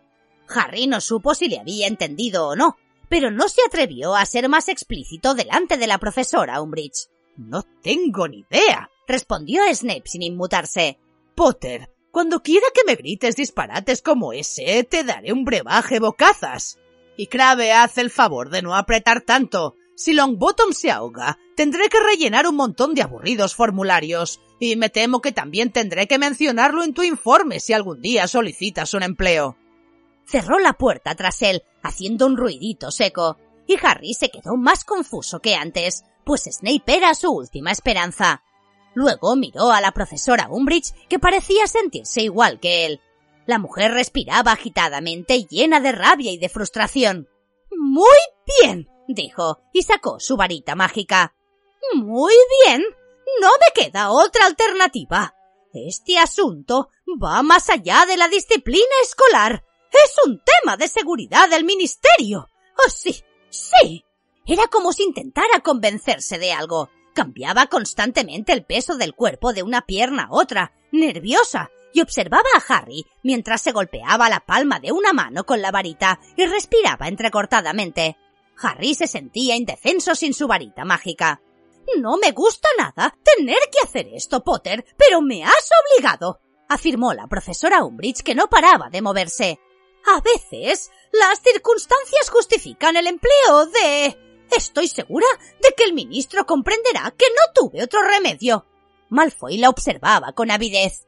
Seguro que la maldición Cruciatus te hará hablar, sentenció la profesora Umbridge con voz queda. ¡No! gritó Hermión. ¡Es ilegal, profesora Umbridge! Pero la mujer no le prestó atención. Tenía en la cara una expresión cruel, ansiosa y emocionada que Harry no había visto hasta entonces. La profesora Umbridge alzó la varita. El ministro no aprobará que viole la ley, profesora Umbridge, volvió a gritar Hermión. Si Cornelius no se entera, no pasará nada repuso la profesora jadeando ligeramente mientras apuntaba con la varita a distintas partes del cuerpo de Harry intentando decidir al parecer dónde le dolería más. Cornelius nunca llegó a saber que fui yo quien envió a los dementores contra Potter el verano pasado, pero de todos modos le encantó tener una excusa para expulsarlo del colegio. ¿Fue usted? preguntó Harry atónito. ¿Usted me envió a los dementores? Alguien tenía que actuar, respondió la profesora Umbridge, y su varita apuntó directamente a la frente de Harry. Todos decían que había que hacerte callar como fuera, que había que desacreditarte, pero yo fui la única que hizo algo. Solo que tú te las ingeniaste para liberarte, ¿verdad, Potter? Pero hoy no va a ocurrir lo mismo. Ya lo verás. Inspiró hondo y gritó. ¡Crew! ¡No! Chilló entonces Hermión, a quien Millicent Bulstrode continuaba sujetando. ¡No! ¡Harry, tenemos que contárselo! ¡Nada de eso! bramó él, fulminando con la mirada lo poco del cuerpo de Hermión que alcanzaba a ver. ¡Tenemos que hacerlo, Harry! Va a obligarte de todos modos, así que ¿qué sentido tiene? Y Hermión se puso a llorar débilmente sobre la parte de atrás de la túnica de Millicent Bulstrode. Esta dejó de aplastarla contra la pared de inmediato y se apartó de ella con asco. Vaya, vaya, exclamó la profesora Umbridge triunfante. Doña Preguntitas nos va a dar algunas respuestas. Adelante, niña, adelante. Hermión. No. gritó Ron a través de la mordaza. Ginny miraba con atención a Hermión, como si fuera la primera vez que la veía. Neville, que todavía estaba medio asfixiado, la miraba también. Pero Harry acababa de darse cuenta de algo. Pese a que Hermione sollozaba desesperadamente y se tapaba la cara con las manos, no había derramado ni una sola lágrima. Lo, siento. perdonadme, balbuceó la chica. No puedo soportarlo. Oh, está bien, niña, tranquila, dijo la profesora Umbridge, que agarró a Hermione por los hombros y la sentó en la butaca de Chins. Se inclinó sobre ella y añadió A ver, ¿con quién se estaba comunicando Potter hace un momento? bueno, contestó Hermione y tragó saliva. Intentaba hablar con el profesor Dumbledore. Ron se quedó de piedra con los ojos como platos. Ginny dejó de intentar pisotear a su captora y hasta Luna adoptó una expresión de leve sorpresa. Por fortuna, la profesora Umbridge y sus secuaces tenían toda la atención concentrada exclusivamente en Hermione y no repararon en aquellos sospechosos indicios. ¿Con Dumbledore? repitió la profesora Umbridge entusiasmada. ¿Oh, ¿Acaso sabéis dónde está? Bueno, no, sollozó Hermión. Hemos probado en el caldero chorreante, en el callejón de Agón, en las tres escobas y hasta en cabeza de puerco. ¿Cómo puede ser tan idiota? Dumbledore no estaría sentado en un pub mientras lo busca el ministerio en pleno gritó la profesora Umbridge, y la decepción se reflejó en todas las flácidas arrugas de su rostro. Es que... es que necesitábamos decirle algo muy importante, gimió Hermione, que seguía tapándose la cara. Harry comprendió que ese gesto no era de angustia, sino de disimulo. Oh, sí, dijo la profesora Umbridge volviendo a animarse. ¿Y qué era eso que querías decirle? Pues... pues queríamos decirle que... que... que ya está lista, balbuceó Hermión. ¿Lista? se extrañó la profesora, que volvió a sujetar a Hermión por los hombros y la zarandeó ligeramente. ¿Qué es lo que está listo, niña? El... el arma. ¿El arma? ¿Qué arma? preguntó la profesora, cuyos ojos salían de las órbitas a causa de la emoción.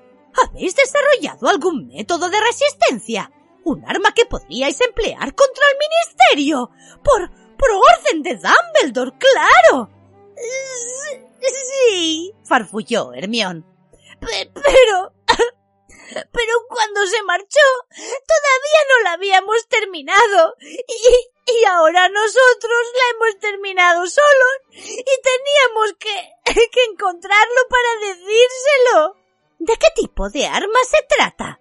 Preguntó con aspereza la profesora Umbridge mientras sujetaba con fuerza a Hermión por los hombros con sus regordetes dedos. No.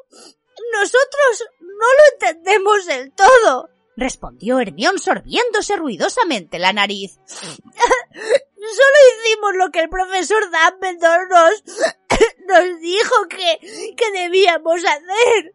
La profesora Umbridge se enderezó estaba exultante de alegría. Llévame donde está el arma, le ordenó. No quiero enseñársela a ellos, contestó Emion con voz chillona mirando a los alumnos de Slytherin entre los dedos. No eres nadie para poner condiciones, le espetó la profesora Umbridge. Está bien, repuso Hermión, que volvía a sollozar con la cara tapada. Está bien, que la vean, y espero que la utilicen contra usted. sí, mire, invite a un montón de gente a venir a verla. Les estará bien empleado. Sí, me encantaría que, que todo el colegio supiera dónde está y cómo emplearla. Así, si vuelve usted a molestar a alguien, podrían deshacerse de usted. Esas palabras causaron un fuerte impacto en la profesora Umbridge. Miró rápida y recelosamente a su brigada inquisitorial, y sus saltones ojos se detuvieron un momento en Malfoy, que era demasiado lento para disimular la expresión de entusiasmo y codicia que iluminaba su cara. La profesora Umbridge volvió a mirar con detenimiento a Hermione, y entonces dijo con una voz que pretendía ser maternal. Está bien, querida. Iremos tú y yo solas, y nos llevaremos también a Potter, ¿de acuerdo? Vamos, levántate. Profesora, intervino Malfoy. Profesora Umbridge, creo que algunos miembros de la brigada deberían acompañarla para vigilar que... Soy una funcionaria del ministerio perfectamente capacitada, Malfoy. ¿De verdad crees que no puedo defenderme yo sola de dos adolescentes sin varita mágica? Lo atajó con aspereza Dolores Umbridge.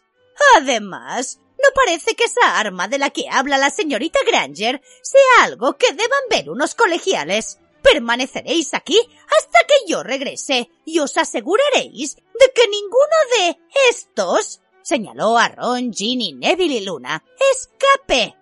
Como usted diga, aceptó Malfoy a regañadientes. Vosotros dos iréis delante de mí y me enseñaréis el camino, les ordenó la profesora Umbridge a Harry y Hermione apuntándolos con su varita. ¡Adelante!